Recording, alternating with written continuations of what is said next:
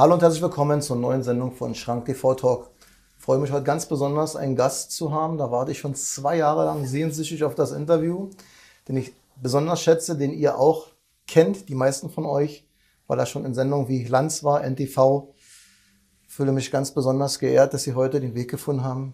Herr Max Otto, dass Sie zu mir gekommen sind. Dankeschön erstmal. Sehr, sehr gerne. Ich freue mich auch. Wir haben ja alte Bekannte, also ich freue mich riesig. Wie fühlen Sie sich heute? Ganz gut, wobei ich jetzt im März äh, sehr viel Vorträge hatte, also ja. Warschau und Wien und Berlin, ein paar Mal Dresden. Und also im März war ich viel, ziemlich viel unterwegs, also muss noch ein bisschen runterkommen. Aber das Wochenende gebe ich auch ein Seminar wieder, von daher April wird besser. Ich hatte mich heute noch mal kurz mit Ihrer Vita auseinandergesetzt bei Wikipedia, war ungefähr so eine große Seite. Und da habe ich gedacht, schläft der Mann überhaupt? Was sie alles machen bei Ihnen, sind ja, äh, haben Investmentfonds, sehr erfolgreich, mhm. sind ja mit fünf Sterne ausgezeichnet mhm. worden im letzten Jahr. Sie sind in der Politik aktiv tätig. Sie sind Erfolgsautor. Ähm, wie machen Sie das alles, habe ich mich gefragt. Ja, es sind äh, viele sozusagen Neigungen in mir drin, aber das Politische ist sehr wichtig. Ich komme aus einem politischen Elternhaus. Also das Wichtige mhm. ist, ähm, dass man Zeit zum Nachdenken hat. Also, Die Zeit haben Sie. Ähm, ich, ich bin dabei, ich meine, ich, ich kenne ja auch Ihre Videos ein bisschen, bin dabei, mein Smartphone wieder abzuschaffen, was mir aufgezwungen wurde, sagen wir es mal so, ich habe vorher zwar ein Handy gehabt, das reicht, da konnte man SMS schicken und, genau. und telefonieren, selbst das ist ja schon, also da bin ich ganz kurz davor und ansonsten heißt es viel Zeit zum Nachdenken und dann, ähm, ähm, dann die Energie umsetzen. Also man muss immer reflektieren, sonst geht's nicht. Also, Sie besitzen ja zwei Staatsbürgerschaften, amerikanische und die deutsche. Wie ist denn es dazu gekommen eigentlich? Naja, also Amerika hat mich schon immer fasziniert. Ich komme aus einem einfachen bürgerlichen Elternhaus, Vater war Lehrer. Äh, okay. Ähm, aber dann hat man Karl May gelesen und dann hat man dies und jenes mhm. gelesen. Später habe ich auch Kissinger gelesen als Jugendlicher und dann habe ich gedacht, also wenn ähm, die Action ist hier in Deutschland nicht mehr, die ist in Amerika. Ich wollte auswandern, bin mhm. quasi ausgewandert und bin dann in den 2000er, Anfang 2000er doch wieder zurückgekommen. Also ich war, war weg und bin zurückgekommen. Die Leute, die jetzt nicht so affin sind vielleicht mit der Finanzwirtschaft und Politik, die sie jetzt nicht kennen, ich habe im Vorfeld kenne einige Leute, ähm, einige kannten ihren Namen, einige nicht, aber ich habe einigen gesagt, das Buch, ähm, wenn der Crash kommt, äh, wie ist er nochmal, wie der Crash kommt, der Crash kommt, mhm. kannten fast alle. Also das fand ich hochinteressant, ja, und ich muss dazu sagen, Sie hatten ja damals schon, man kann fast sagen, prophetische Fähigkeiten gehabt. Und im Endeffekt, was sagen Sie selbst dazu als Autor? Ist nicht alles eingetroffen oder noch mehr sogar als wie Sie? Also das ist eingetroffen, das sind ein paar Dinge nicht eingetroffen. Erstmal habe ich das, wie ich zu dieser Prognose kam. Also das geht wieder um Zeit zum Nachdenken. Wenn ich ein Wirtschaftsforscher wäre, in einem Wirtschaftsforschungsinstitut ginge das nicht. Mhm. Ich müsste mich nach der Regierung richten. Ich müsste versuchen, also man schielt, also negative Prognosen sind natürlich nicht gern gesehen. Das sagt Daniel Stelter auch, mit dem ich mich austausche. Also das ist das eine. Und zweitens müssen Sie alle halbe Jahr eine Prognose abliefern, alle Vierteljahr. Das geht nur in die Hose. Also Sie können nur dann prognostizieren, wenn Sie auch glauben, was zu wissen. Und das ist nur selten der Fall. Also Sie müssen nicht unter Druck stehen, sondern mhm. äh, ich habe auf diese Prognose lange gewartet und ich habe das im Kölner im Kölner Vortrag für Wirtschafts- und Sozialgeschichte auch vor zehn Jahren dann ähm, dargelegt, wie ich zu dieser Prognose gekommen bin. Vieles ist eingetroffen, manches nicht. Also ähm, zum Beispiel habe ich nicht gedacht, wie stark Europa von Amerika infiziert wird durch diese, durch diese Finanzprobleme. Also wie sehr es auf Europa geht. Und das Zweite ist, ich habe natürlich wenn mir vor zehn Jahren jemand gesagt hätte, du hast Negativzinsen, mhm. die Notenbanken kaufen Staatsanleihen und Unternehmensanleihen auf, die Notenbanken greifen direkt Wahnsinn. in den Wirtschaftskreislauf. Das Bargeld wird verboten oder verdrängt, verboten ist es ja nicht, aber es wird mies gemacht mit PR und Probe. Also dann hätte ich gesagt, nee, nee, Leute, das sind irgendwie ganz komische. Äh, so, also das sind Dinge, die, diese Zwangswirtschaft, diese direkte Eingreifen des Staates, das habe ich in dieser Härte nicht gesehen. 2006, glaube ich, hatten wir uns kurz getroffen und zwar da war in Berlin, vielleicht können Sie sich noch entsinnen, die große Konferenz, wo noch äh, Professor Hanke, Schachtschneider, die Michael Moss, Sie mhm. auch als Referent dort mhm. Reden gehalten haben. Mhm. Man muss sich mal überlegen, ja. Ich war ja selber vor Ort, wir hatten kurz gesprochen, was seitdem eigentlich passiert ist. Haben Sie das, diese Ausmaße so gesehen? Wir sind jetzt das in 2019. Das war nicht 2006, glaube ich. 2006 war mein Buch, also es muss schon etwas später gewesen ging um den Euro. Also das genau. muss eher 2010 gewesen Da war Nigel Farage war sogar ja, vor ja, Ort. Nigel Farage war da, Hanke ja. war da, den ich auch schon öfter ähm, natürlich getroffen hatte. Also es war spannend. Es war eine spannende Konferenz. Genau, aber überlegen Sie sich mal, es war weiß ich, 2,8 vielleicht. Nee, Aber noch später. Noch später, ja? War 2010, 11. Wirklich, ja, so Ja, spät? ja, so spät. Zeit verrennt, ne? Ja, das, die Zeit geht vorbei. Aber Sie können sich noch es war in Berlin, in der Fabrikhalle? in der Fabrikhalle, genau. Aber haben Sie damit gerechnet, was jetzt abläuft? Also wie gesagt, dass äh, da Staaten, äh, wo die Finanzen quasi Draghi, keiner weiß, was, wie es abgeht.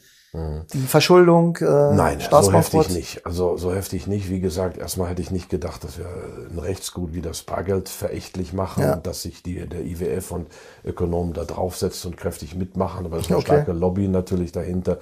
Ähm, ich habe vieles andere nicht für möglich gehalten. Ähm, also ich habe eher gedacht, wir haben den Crash, wir haben eine Bereinigung, aber wir kommen immer mehr in ein repressives System mit direkter staatlicher Steuerung der Wirtschaft, der Geldmengen.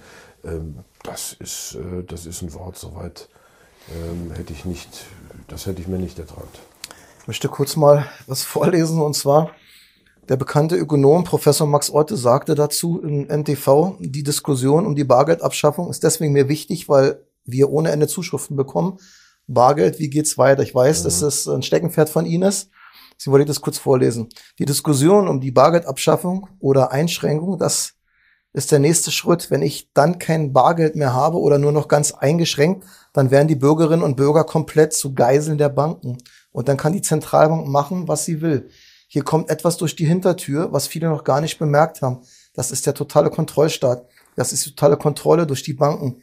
Hier müssten viel mehr Menschen auf die Barrikaden gehen. Sie können auch Negativzinsen durchsetzen. Dann sind sie im Sozialismus. Zwangsstaat im Kontrollstaat. Das geht eine Weile gut, wenn sie genug Zahlungsmittel, äh, Zwangsmittel anwenden. Das hatten sie im Interview 2016 auf NTV gesagt. Mhm. Steht in diesem Buch. Kennen Sie das Buch? Noch nicht? Schaue ich gerne rein. Ich habe sie verehrt dort und habe sie reingeschrieben. Das ist mein eigenes Buch. Ja, ich sehe es. Mhm. Äh, in diesem Bereich war mir unheimlich wichtig, Mhm. dass wir das ansprechen. 2016, jetzt haben wir 2019. Wie sehen Sie das momentan? Die Diskussion Negativzinsen, Bargeldabschaffung. Ähm, wie sieht's da aus momentan? Was Naja, wir sehen ja, dass äh, also die Propaganda immer hysterischer wird, dass auch die Zwangsmittel nach wie vor da sind, dass Ausgrenzung im, im Politischen, dass Menschen gegeneinander ausgespielt und aufgehetzt werden, dass Spaltung reingebracht wird in die Gesellschaft, dass Unruhe ist. Man sieht, das System ist am ist, es, Bruchpunkt, ist es schon am also- Kollabieren oder sind wir? Nee, nee, wir sind, also noch ganz, ganz viel der Druck im Kessel nimmt nach wie vor zu. Es kommen so einzelne Haarrisse, möchte ich sagen. Also wo dann doch mal, äh, man merkt, da könnte ein kleiner Riss sich auftun, aber der Druck nimmt zu. Und ähm, als konservativer Mensch, der, als ich mich bezeichnen würde, also nach Edmund Burke oder wie auch immer, das ist wäre eine lange Geschichte, weiß ich, dass der Mensch beides in sich trägt. Also er hat zu sehr guten Taten fähig, er ist zu sehr bösen Taten fähig. Und der Mensch ist auch, viele Menschen sind schwach und beeinflussbar und sind in ihrer Blase drin. Und ähm, diese Blase oder auch diese Beeinflussung, die nimmt wirklich zu und, und ähm, deswegen unterhalten wir uns auch hier, weil doch Menschen aufwachen und sagen irgendwie, was hier abgeht, das, das fasse ich nicht mehr. Aber solche Zeiten gibt es, die gibt es immer wieder der Menschheitsgeschichte. Und da muss man seinen, äh, seinem Weg treu bleiben und hoffen, dass man gut durchkommt. Der Mainstream hat sie ja über Jahre hinweg, ja, man kann schon sagen, hofiert. Ja. Sie waren bei Markus Lanz in der Sendung. Sie waren regelmäßig bei NTV. Und ich sag's mal so ganz dezent, irgendwie sind sie im Mainstream ja so fast so Personen non grata geworden, ne? Kann man das so sagen oder nicht ganz? Ja, das ging Schlag, also ging Was ist passiert? Ich, ja, ich habe, ähm, ich war ja immer kritisch und wurde auch gerne als Kritiker dazugenommen und ähm, äh, bin ja immer noch CDU-Mitglied und fühle mich den Werten der Partei, wie sie mal gegründet wurde, auch durchaus verbunden, christlich, konservativ, bürgerlich. Mhm. Okay. Das ist ja durchaus meine Welt, aus der ich komme und das sind meine Werte und deswegen bin ich auch noch in dieser Partei. Aber ich habe einen Tweet abgesetzt, der ist ja auch viral gegangen im, im äh, September, glaube ich, 17, dass ich diesmal die Alternative für Deutschland wähle. Und da war natürlich. Schluss. Also bei, bei NTV, da waren drei ähm, Interviews, mit denen habe ich 18 Jahre zusammengearbeitet, äh, waren drei Interviews noch geplant.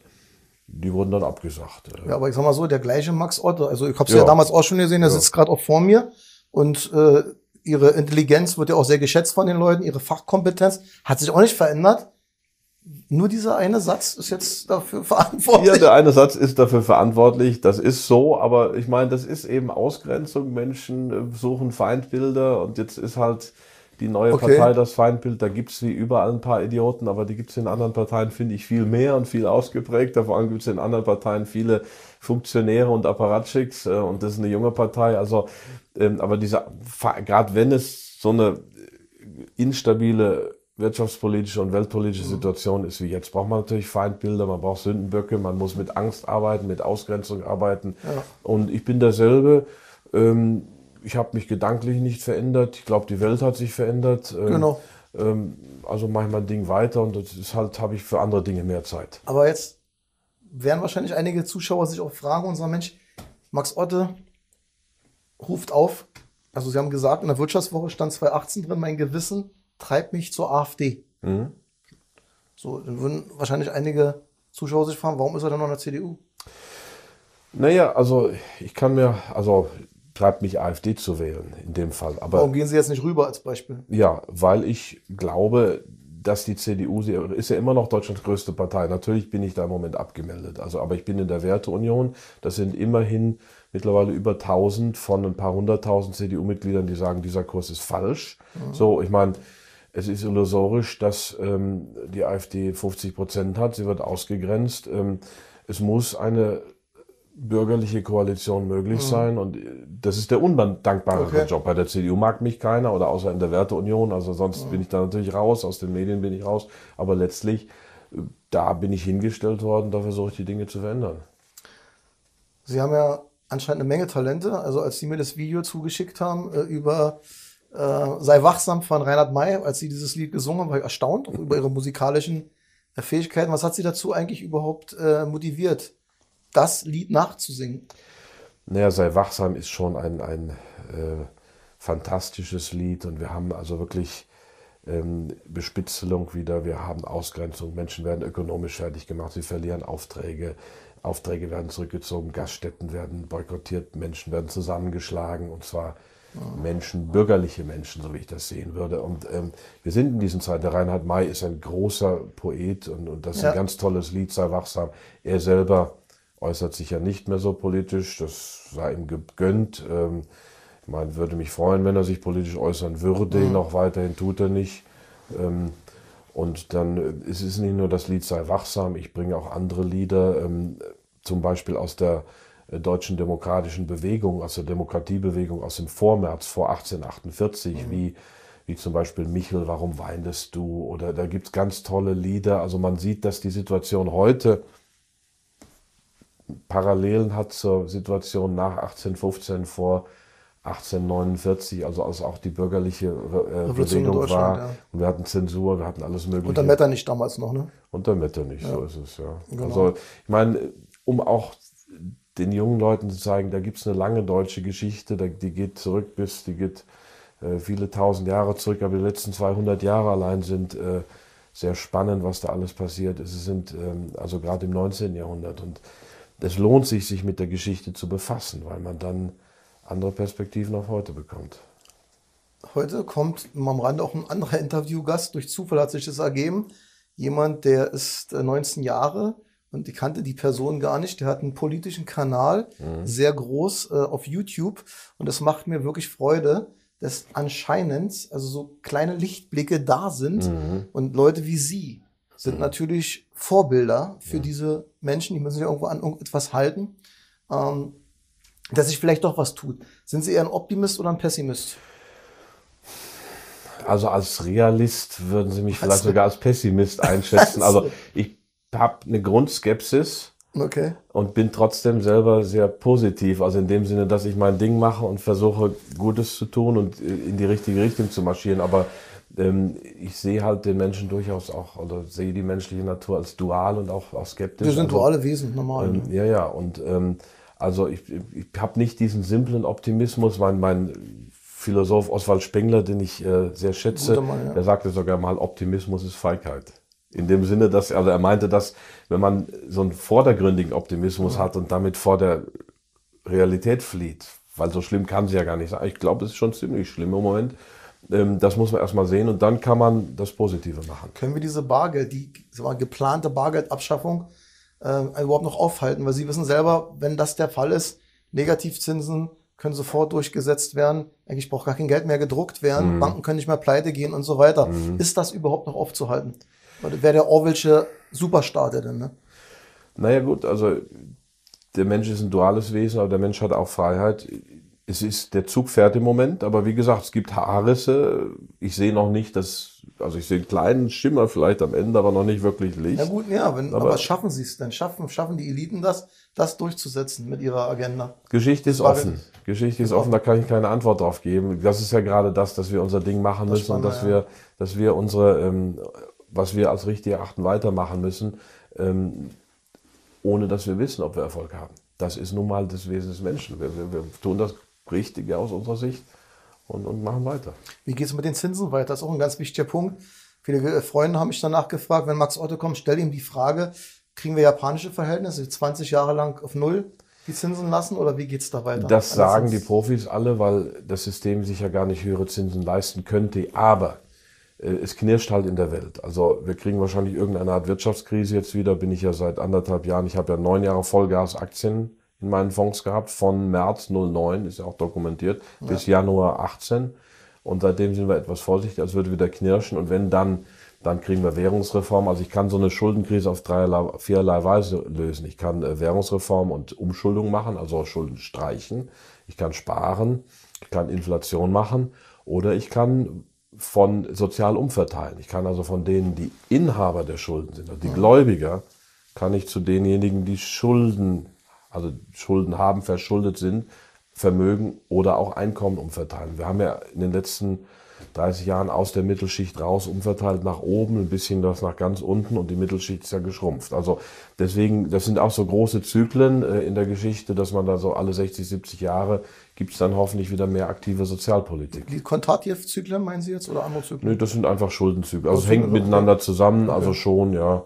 Ähm, ja. Gut. Jetzt ist der Punkt der, was ich bewundere, ist Ihr Hambacher Fest. Sie haben es letztes Jahr sehr professionell durchgezogen. Mhm. Sarrazin, Vera Lengsfeld, Sie selber, einige andere haben dort Markus bekannte Persönlichkeiten dort gesprochen. Wie sieht es dieses Jahr aus für unsere Zuschauer? Wann ist Ihr Hambacher Fest, dass Sie mal was dazu sagen können? Hm, das ist am, am 7. und 8. Juni. Es wird aber nicht so grandios sein wie beim letzten Mal. Ich habe gesagt, äh, wir machen was für den harten Kern. Mhm weil es hat mein kleines Unternehmen schon sehr beansprucht. Es waren 30, 40 Leute im Einsatz. Wir haben äh, ähm, 30.000 Euro finanziell Defizit gehabt plus 35.000 Euro plus die ganze Zeit, die wir reingesteckt haben. Mhm. Geht nicht jedes Jahr in der Form. Also wir machen wieder einen Spaziergang zum Schloss rauf. Haben Sie jetzt schon eine gute Anzahl angemeldet. Ich will das hier gar nicht so offen sagen. Dann werden vielleicht der eine oder andere, also wer kommen will, ist herzlich eingeladen. Okay. Ähm, und es hat sich eine gute Anzahl angemeldet. Wir feiern nachher nicht oben auf dem Schloss, das ist sehr teuer, die Gastronomie, sondern wir feiern in, in Gaststätten in der Umgebung. Der haben wir auch schon vorbereitet. Und am nächsten Tag gibt es dann am 8. Juni ab nachmittags einen großen Friedenskongress in, in der Stadthalle in Neustadt mit äh, Daniele Ganser und Willi Wimmer und Professor Lothar Höbelt von der Uni Wien. Also da geht es um die Friedensordnung für Europa. Es wird etwas anders gemacht, weil das Fest ähm, man sieht es ja auch im Internet, äh, es ist ja auch bei Eingeschenkt TV mhm. zu sehen. Ähm, ähm, es war ähm, grandios, es war super Wetter. Ich habe unendlich viel frustrierende Erlebnisse vorher gehabt, dass Dienstleister absagten, dass mhm. die Sounddienstleister der erste abgesagt hat, nachdem er schon den Vertrag hatte, kriegten die Druck. Das ist wie äh, in Zeiten des Meinungsterrors. Ähm, so dann ähm, mein Sicherheitsplaner, der engagiert dabei war, der kostet auch viel Geld, braucht man auch bei so einer Großveranstaltung, sagt, mache ich super gerne aber nennen Sie meinen Namen, ich bin gut im Geschäft und so weiter. Wo finden die Leute sich? Äh, haben Sie eine Internetseite? Wo sollen sie schauen, wenn sie sich darüber informieren Ganz wollen? einfach www.neues-hambacher-fest.de. Das Hambacher Fest war ja 1832 der Beginn eigentlich wirklich der deutschen Demokratiebewegung. Es ist eine eine der beiden Sternstunden der deutschen Demokratie zusammen mit November 1989. 89 wird uns ja auch mies gemacht mittlerweile genau. durch die Medien. Das ist ja was, was die Deutschen in der DDR damals geschafft haben. Friedlich, freiheitlich, als Bürgerinnen, als Bürger ist, ist unglaublich. Und das ist sowas von großartig. Und es mhm. wird ja aber mittlerweile schon runtergeschrieben. Und Hambach ist eben die zweite Sternstunde, die Geburtsstunde, kann man sagen, der deutschen Demokratie. Wunderschön, dieses Hambacher Schloss, schaut auf die Rheinebene runter, traumhaft schön. Das Video mir angeguckt, haben sie gut gemacht. Sie müssen heute ja noch weiter. Sie haben ja heute noch einen Vortrag zu halten, ne? Ganzes Seminar, ganze ganzes Seminar sogar. Ja. Deswegen interessiert mich eins persönlich zum Schluss. Wo nehmen Sie Ihre Ruhe her? Sie kommen immer vor wie so ein, wie so ein Buddha, der in sich selbst ruht. Warum sage ich Ihnen das? Ich hab, das? Wie bitte? Ich dachte, Sie sind das. Mich hat es fasziniert, als Sie bei Markus Lanz in der ja. Sendung war, wo es darum ging, Trump ist an die Macht gekommen. Mhm. Es gab mhm. einen Aufschrei durch die Medienlandschaft. Mhm. Und da sitzt Max Otte. Ich habe viele Auftritte von ihm gesehen. Ich sage Ihnen ganz ehrlich, der hat mich am meisten fasziniert. Weil ich habe die Energie gespürt, die negative Energie. Wie die Hyänen saßen die Leute um sie herum. Und da sitzt Max Otte da ganz ruhig und sagt, ja, ich war bei der Amtseinführung von, war das so, ne? Ja, von Donald Trump ja. dort. Konnte da keiner verstehen, wenn sie ein bisschen Affinität für die Körpersprache haben. Wo nehmen Sie diese Ruhe her? Diesen, sie haben es doch gespürt, diese Energie der Leute. Sie sind, sie ruhen aber in sich. Wo nehmen Sie die her? Ähm, aus dem, aus, äh, aus der Natur, aus Gott, aus ähm, meinen, denke, aus meinem Verständnis der menschlichen Geschichte, also, also aus einer ganz breiten Perspektive. Also weit weg vom Tagesgeschäft. Es ist ja so, nur ein Beispiel, ich hatte eine Mail bekommen von einer Lehrerin, wir bekommen 500 bis 600 Mails am Tag, sie wahrscheinlich auch. Wahnsinn, ja. Die schrieb mir, dass sie jetzt, Faschingzeit ist sie ähm, als Freiheitsstatue gegangen, einfach so zum mhm. Fasching. Da wurde sie von fast allen Lehrer, Lehrern angemacht, ob sie denn auf Trump stehen würde. Da sagte sie mir, oder schrieb sie, Herr Schrank, so weit ist es schon, ich ziehe bloß ein Kostüm an. Ja. Und jetzt stelle ich mir vor, Trump ist an die Macht gekommen und man sagt, wir hatten Trump gewählt, alle gucken weg und da kommt Max Otto, setzt sich hin und so, ja, ich war übrigens bei der Amtsentführung dabei. Das ist schon eine starke Leistung. ja, zu Trump müssten wir uns mal in, in Tiefe unterhalten. Da habe ich natürlich auch viele Gedanken zu. Das ist eine, Vielleicht können wir es ja auch mal nochmal fortführen, das Interview. Aber für die Zuschauer ganz zum, äh, zum Schluss nochmal, was hat Sie da motiviert hinzufahren? Ist ähm, schon mal was? Ja, ich, der Trump ist natürlich, also jetzt müssen wir ganz tief einsteigen. Der ist natürlich, der bringt den Betrieb durcheinander. Also der ja. ist eine sehr auch das kann man sehr, da gibt's Licht und Schatten, wie bei vielen. Also das ist denen auch nicht unkritisch, aber er bringt den etablierten Betrieb durcheinander. Deswegen sind die Medien auch fast alle gegen ihn. Ja. Und äh, für mich war das wie der Brexit. Das sind Zeiten der Unsicherheit, aber es sind auch Möglichkeiten äh, der Neuordnung. Und, und deswegen finde ich den Trump auch so faszinierend. Er hält sich trotz seiner unbestritten auch persönlichen Defizite, aber er hat auch Stärken und man müsste da tiefer einsteigen. Wenn man sich die Medienlandschaft anschaut, wie die über Trump herziehen, Sie kennen ja die ganzen Titelcover, da hat man so Als Easy-Schlechter auf dem Spiegel vorne ja, drauf. Muss man vorstellen, unvorstellbar. Der, der Spiegel ist ein solches Hetzblatt ja, geworden. Also, also das habe ich nie gesehen von Obama und auch nicht von George äh, W. Bush. Ja, und wenn man sich vorstellt, ist ja fast so, wenn Trump äh, übers Wasser laufen würde, dann würden die Medien draußen machen, der ist zu blöd zum Schwimmen. Ja, und er will die, Leu er will die Soldaten aus Syrien raushaben, deswegen ist sein Verteidigungsminister zurückgetreten. Das hat er schon 30 Mal getwittert im Wahlkampf. Er wollte im Prinzip genau. vieles andere machen, was eher in Richtung oder was sehr stark in Richtung Frieden geht. Aber er ist eben auch angreifbar, hat auch seine Schwächen und, und das ist eine ganz komplexe Situation. Letzte Botschaft jetzt noch. Wir haben immer eine Botschaft in meinem Sendeformat. Also es ist so, man trifft den großen Max Otte irgendwo im Urlaub am Strand und sage, Mensch, ich habe Familienvater, habe zwei Kinder, bin irgendwo Betriebsschlosser, verdiene so und so viel Geld, habe auch ein bisschen was gespart, 20.000 mhm. auf der Kante, habe mhm. Angst, was mit meinem Geld passiert. Was meinen Sie, Herr Otto, was soll ich machen? Da halte ich mich an den, also erstmal bin ich nicht der große Max Otte und, und am Strand trifft man mich eher weniger, sondern beim Wandern im deutschen Mittelgebirge. Oder beim Weinfest vielleicht. Beim Weinfest vielleicht, aber auch beim Wandern am okay. Harz zum Beispiel gehe ich mindestens Schön. einmal im Jahr rauf. Ähm, Brocken, ja, den Brocken hoch? Die Brocken rauf, das Toll. ist so eine tolle Wanderung. Wohnberg ist auch in der Nähe dann. Ähm, und ich würde sagen, wie der große André Costolani gesagt hat, investiere in die Ausbildung deiner beiden Kinder. Wahnsinn. Und äh, wenn das ordentlich ist und du hast noch was, dann spare langfristig in einem Aktiensparplan, also mit einem Mischfonds oder einem Aktienfonds, denn Aktien sind Besitzurkunden, das ist sozusagen Volksvermögen, also es sind Unternehmensbesitzurkunden, mhm. aber langfristig, kein Zocken. Okay. Leute, vielen Dank, dass Sie Zeit hatten, vorbeizukommen.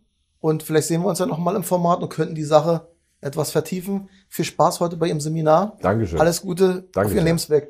Vielen Dank, liebe Zuschauer. Bis zur nächsten Sendung bei Schrank TV Talk. Euer Heiko Schrank.